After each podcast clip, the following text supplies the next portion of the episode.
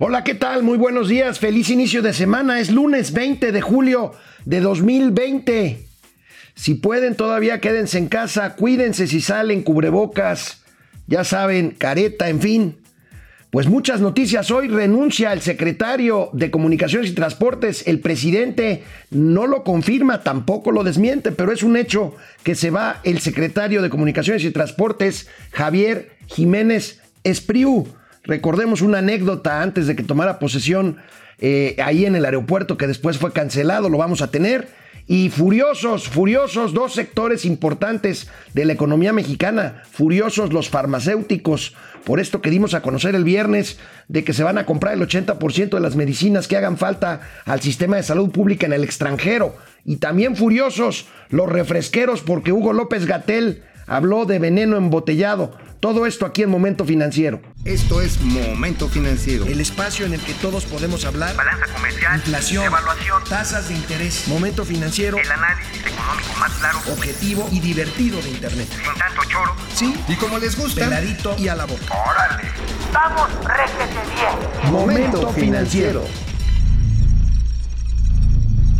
Desde el sábado pasado comenzó a, comenzó a, correr la versión de que renunciaba Javier Jiménez Espriu, secretario de Comunicaciones y Transportes del gobierno federal. Mi amigo Darío Celis adelantó esto en su cuenta de Twitter. Finalmente, ayer ya se dio por confirmado la renuncia de Javier, Javier Jiménez Espriu, secretario de Comunicaciones y Transportes. Ahí lo tenemos pues se dice que, este, que esta renuncia es consecuencia de lo que dimos también a conocer aquí el viernes, en momento financiero, de que el ejército y la marina se harían cargo de las aduanas y de los puertos y marina mercante del sistema portuario nacional.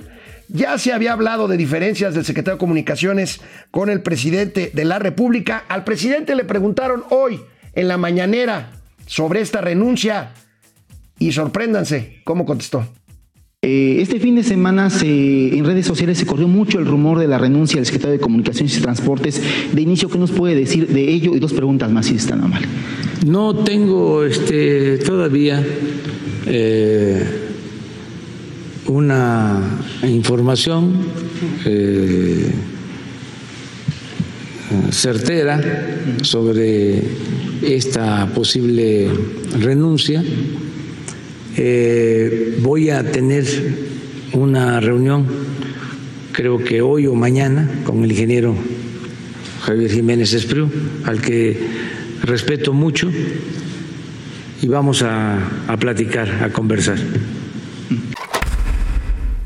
Extraña respuesta del presidente presunta renuncia. Bueno, pues se la presentó, pues es obvio que sí, si no lo hubiera desmentido el presidente, él habla de presunta renuncia, no quiso confirmarla, tampoco la desmintió. Ya veremos, ya veremos qué sucede. Pero recordemos una anécdota, una anécdota del secretario de Comunicaciones y Transportes cuando 19 días antes de que cancelaran el aeropuerto de Texcoco, la construcción, hizo una gira con la entonces secretaria, secretaria de Medio Ambiente del gobierno federal, también Josefa González Blanco Ortiz Mena, y recorrieron ahí las zonas aledañas a lo que era la obra de Texcoco del Aeropuerto Internacional de la Ciudad de México, y en una mina privada, fíjense lo que pasó, recordemos, esto sucedió el 10 de octubre de 2018.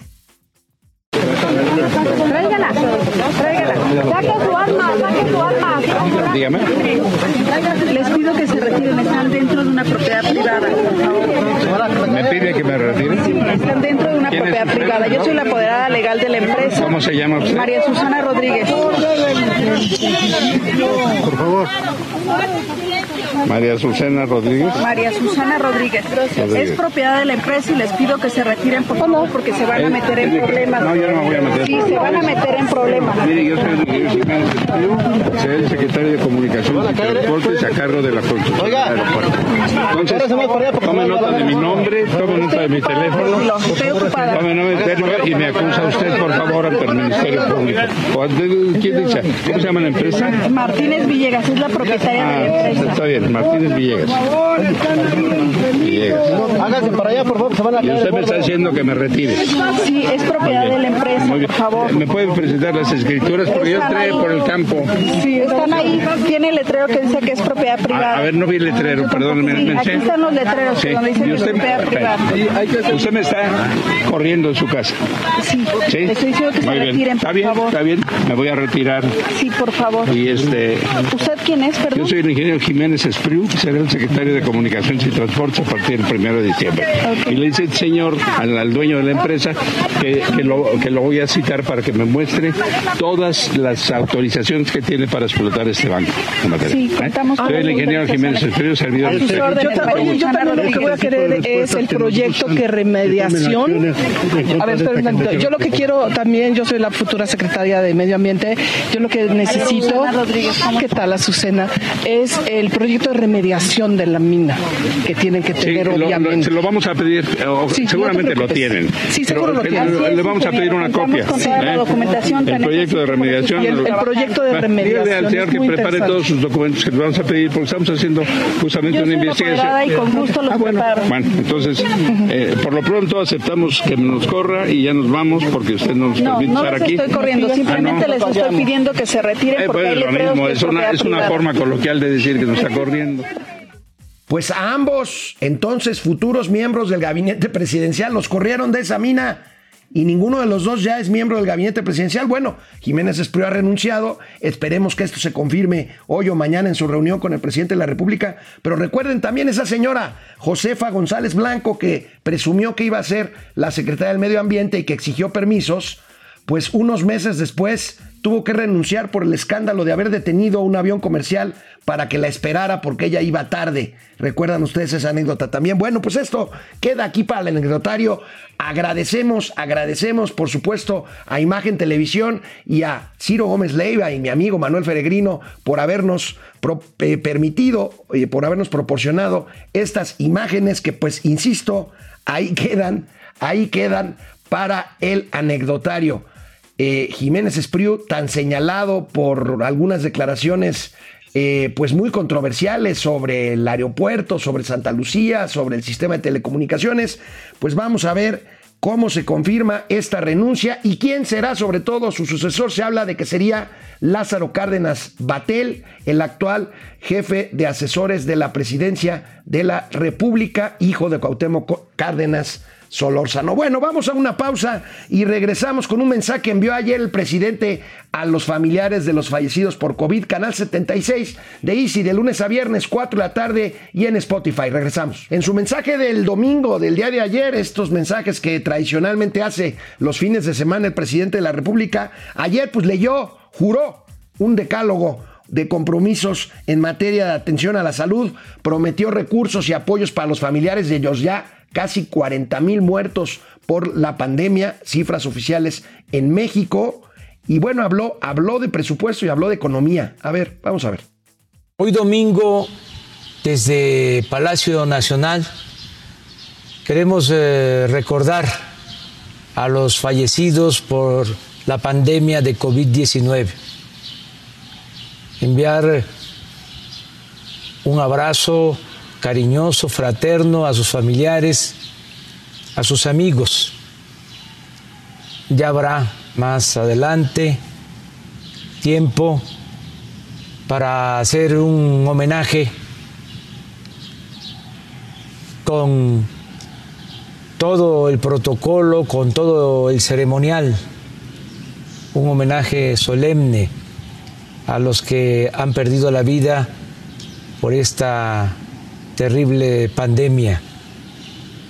Ha sido muy doloroso porque familiares, hijos, nietos no se han podido despedir de sus padres, de sus abuelos.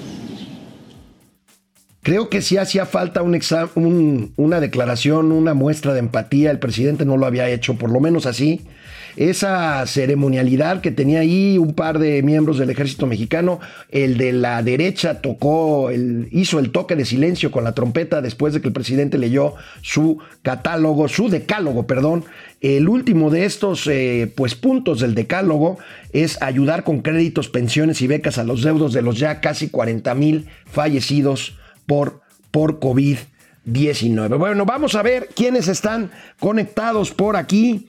Eh, veamos, gracias. Ramiro León Moreno, buen día al dúo dinámico. Hoy eh, Manco, el, dúo dinámico, estoy solo. Mauricio está eh, grabando otro programa por ahí. José Almazán Mendiola, buen día, ¿cómo estás? Mike White desde el Estado de México, gracias por vernos y escucharnos. José Almazán Mendiola, abrazos, no balazos. Efectivamente, un video que circuló no es nuestro tema, pero un video que circuló mostrando el poderío de uno de los cárteles, el cártel Jalisco Nueva Generación, depredador mercenario. ¿Cuándo, ¿Cuánto ha sido el gasto de los insumos que han llegado desde China? Se rumora que sean más de 850 mil millones de pesos.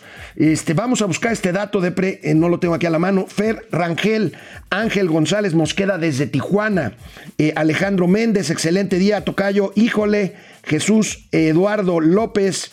Saludos de la cavernícola oriental, de la, de la, de la colonia este, agrícola oriental. Eh, Aurora Jarillo, eh, eh, buen día. Jesús Salazar, Pili Sanz. Excelente semana también para ti. Fer Rangel, ¿qué opinan de la nota enviada por Pemex a la SEC informándole que sus ventas cayeron 61%? Dimos a conocer esta nota ese mismo día que lo dio a conocer. Bueno, aquí sí ya no se puede andar uno con, con, bromas, con la SEC. La, la, SEC es la autoridad en materia de bolsa y valores allá en Estados Unidos. Bueno, pues ahí está. Y le siguen apostando a Pemex. Creo que es un barril sin fondo. Creo que no tiene remedio. Tercer imperio mexicano. Eh, los aviones se repelen. Lo, ah, sí, es un principio del de, señor Jiménez Espriu que los aviones se repelen. La Josefa González, alias la Secrealuche, también habló de los aluches en Yucatán, en su tierra, me acuerdo. Rocío González, me recuerda a Adal Ramones y sus decálogos. Abraham López, ya salió hoy en la mañanera el general a decirle en su cara Durazo que los videos del cártel Jalisco Nueva Generación no son un montaje, yo creo que no lo son. Eh, Roberto Espadas, ¿cuántos decálogos ves de viejito? No sé, ya perdí la cuenta. Luis Chávez, eh, Salvador Gallegos, Genaro Eric, Tercer Imperio Mexicano, Durazo el próximo a renunciar. Bueno, vamos a ver qué pasa con esto. Bueno, vamos a otro tema. Arturo Herrera, el secretario de Hacienda y Crédito Público participó virtualmente en una reunión de ministros y gobernadores de bancos centrales del G20, el grupo de los 20.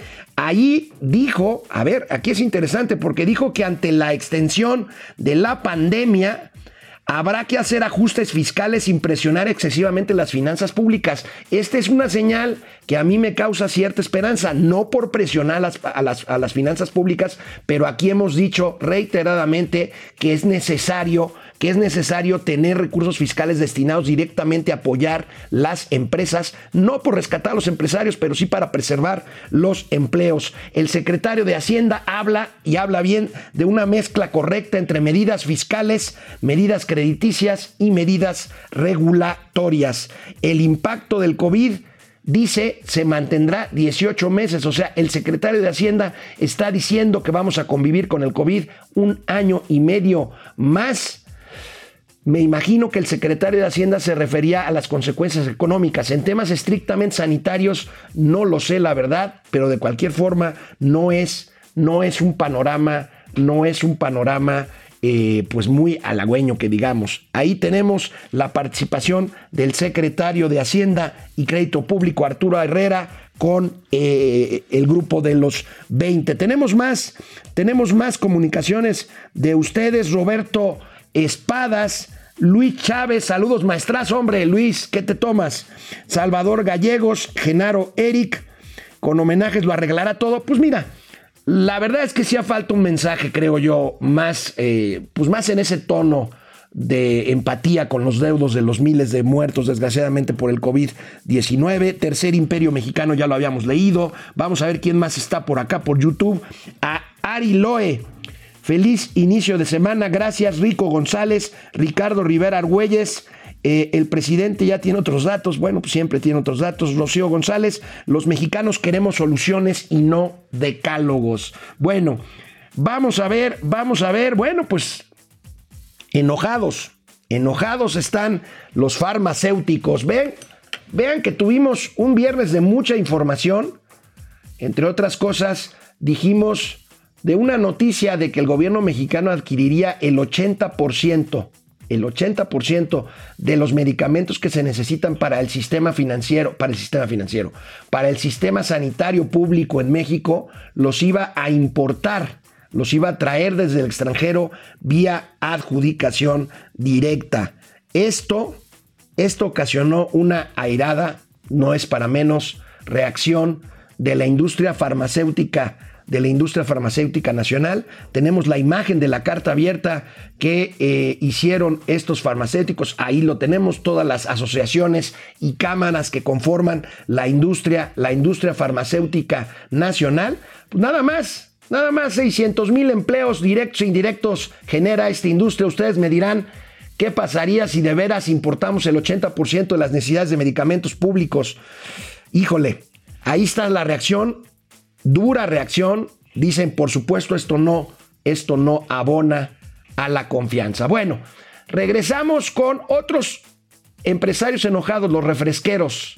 Ahorita, después de una pausa, Canal 76 de Easy, de lunes a viernes, 4 de la tarde, en Spotify, Momento Financiero, Economía, Negocios y Finanzas, para que todo el mundo, hasta Jiménez Espriu, les entienda. Bueno, pues la Asociación Mexicana de Productores de Refrescos, la AMPRAC, también, también reaccionó, también reaccionó fuerte, claro y directo contra otro anuncio que se hizo. Esto fue no tanto un anuncio, una declaración.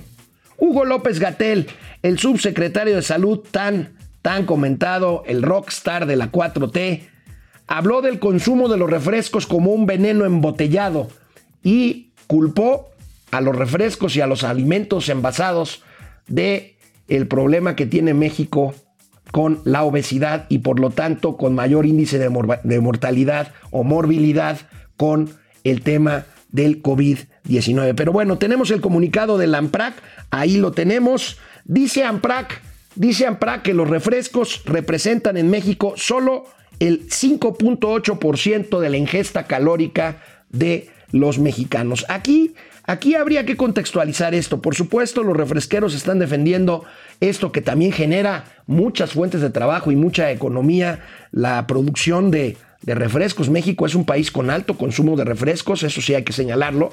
Aquí habría que ver el tema de la parte calórica. Pero Hugo López Gatel, desde hace mucho tiempo, como parte de un grupo de médicos e investigadores, eh, en torno a un instituto que se llama Instituto Nacional de la Salud Pública, han venido promoviendo este tipo de acciones como el etiquetado de alimentos. Este etiquetado en forma de rombos de advertencia que se supone que entra en, en, vigor el próximo mes de octubre, en el cual pues se satanizan todos los alimentos envasados y prefabricados y también los refrescos azucarados y bebidas gaseosas y pues los acusan, los señalan de ser las principales causas de los problemas de obesidad y diabetes en este país. Es un viejo, es un viejo dilema la industria, por supuesto, la industria, pues la industria de empresas como Bimbo, de refresqueras, Coca-Cola, FEMS, en fin, pues siempre han tenido una clara, un claro enfrentamiento con Hugo López Gatel que pues primero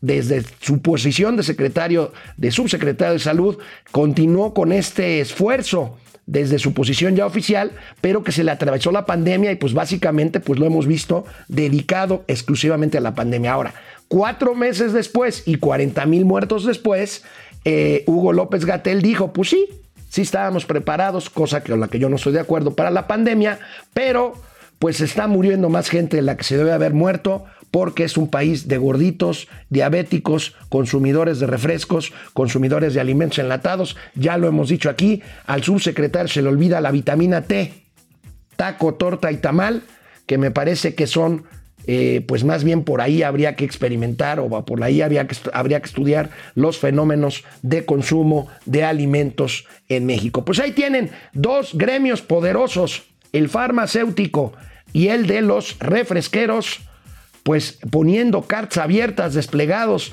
en los periódicos hoy lunes, hoy lunes 20 de julio, para protestar para hacerse para hacerse oír. Volviendo a finanzas, volviendo a finanzas, los bancos.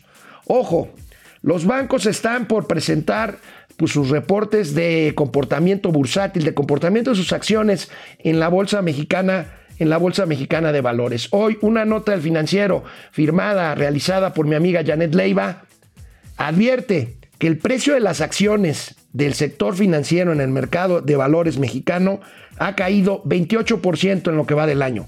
Esto fundamentalmente por la baja en la evaluación de los bancos. Tenemos por aquí un cuadro, ahí tenemos, fíjense, las caídas multivalores con una ligera depreciación en sus acciones de 0.8%, pero tenemos ahí una caída en el valor de la acción de BBVA de 22.7%, de Actinver de 24.4%, eh, de Banorte 28%, 33% de Imbursa, el banco de Carlos Slim, 41% de Bambajío, este pequeño banco de, eh, con sede en León, Guanajuato, Santander 42.2%, Regional 43%, pues ahí tenemos, ya conoceremos los reportes específicos que seguramente y desgraciadamente confirmarán, confirmarán esta, esta nota, pues que tiene que ver que tiene que ver con que poco a poco van cayendo y cayendo y cayendo y cayendo los datos. Por cierto, esta semana se va a reportar inflación, si la memoria no me falla, el miércoles y el viernes tendremos un primer reporte del crecimiento del PIB al mes de junio, no, más bien al mes de mayo. Y ya el mes de abril reportó una caída de 20% anualizada, pero en el mes, eh, llevada a tasa anual y pues espera que se mantenga este decrecimiento de 20 puntos, de 20% en el nuevo reporte de estimación oportuna del Producto Interno Bruto que den. Vamos a ver, tenemos, tenemos más, tenemos más eh, eh, comentarios de ustedes. Alma Lilian, buenos días, ¿cómo estás? Eh, José Almazán Mendiola, ¿qué opinas Alex del tuit de la senadora Citlali Hernández en relación al video? Del cártel Jalisco Nueva Generación.